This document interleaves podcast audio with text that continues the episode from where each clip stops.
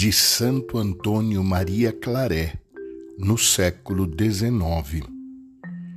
Se estiveres zangado, conta até dez antes de responder. E se estiveres ofendido, será melhor contar até cem. Pense bem antes de dar conselhos e esteja sempre pronto para servir.